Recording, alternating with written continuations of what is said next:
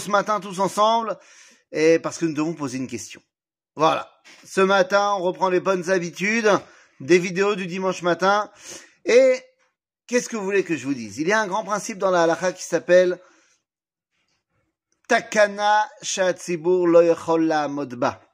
C'est-à-dire que les rabbins, ils ne décrètent pas des choses s'ils savent que personne ne va pouvoir le respecter. Alors, c'est pour ça que cette vidéo, je ne la fais pas vendredi, c'est-à-dire, je ne l'ai pas fait avant le 31 décembre, mais je le fais aujourd'hui, 1er janvier. Et je pose la question de la légitimité du 1er janvier. Eh bien, les amis, d'abord, je tiens à le préciser, je ne vis pas dans une bulle. Nous savons tous très bien que nous vivons dans un monde occidental dans lequel le calendrier grégorien est le calendrier qui est utilisé pour, eh bien, tous les domaines de la vie. Donc, je ne suis pas en train de dire non, n'utilise jamais ce calendrier, le 1er janvier n'existe pas.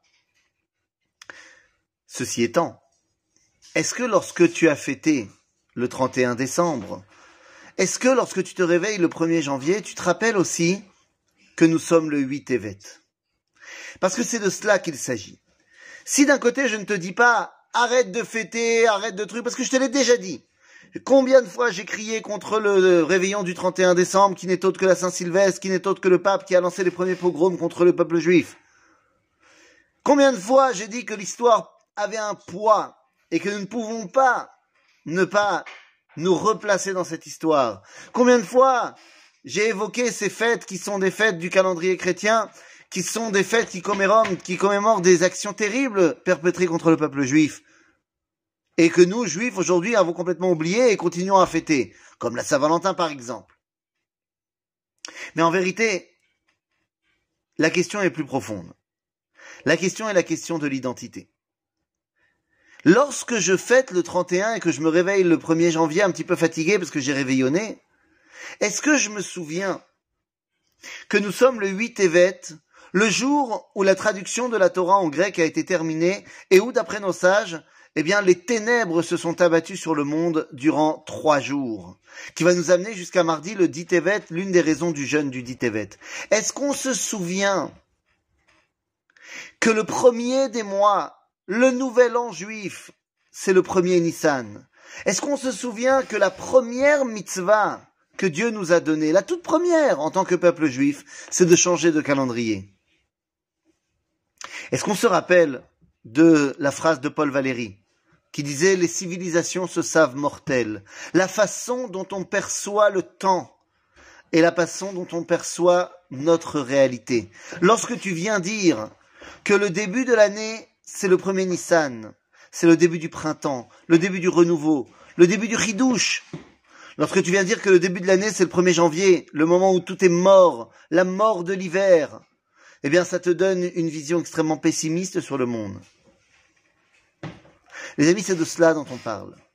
La question de l'assimilation culturelle et la question du combat entre le 1er janvier et le 8 Evet. Alors oui, vous savez que d'après la halakha, de toute façon, nous n'avons pas le droit de parler nous sommes le premier du 1. Vous savez, quand on écrit, on écrit la date en mode numéro. Et on écrit le 1 du 1 2023. Le 1 du 1 2023. Vous savez que ça, c'est un vrai problème à l'Afrique. Parce que dénommer les mois 1, 2, 3, 4, 5, ça ne doit être que la domination des mois de la Torah. Alors, d'un autre côté, le rabbi Lubavitch avait dit qu'il est bien de souhaiter la bonne année aux non-juifs. Car c'est leur façon de gérer le temps et ils sont légitimes à leur niveau de pouvoir décréter un calendrier ou un autre. Donc tu peux très bien dire à, ton prochain au travail euh, bonne année s'il est non-juif s'il est juif, s'il fait partie du peuple juif, ça ne, excusez-moi, mais ça ne veut rien dire de se souhaiter une bonne année 2023.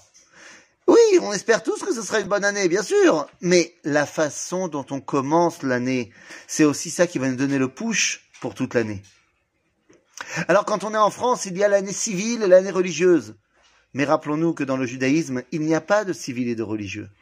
Rappelons-vous que dans le judaïsme, il n'y a absolument pas de séparation entre l'Église et l'État. Alors bien sûr que se souhaiter des bonnes choses, c'est toujours bien, évidemment. Mais gardons à l'esprit que nous avons une identité, Et que la question est de savoir qu'est-ce qui est central dans mon identité et qu'est-ce qui est périphérique parce que j'ai pas le choix.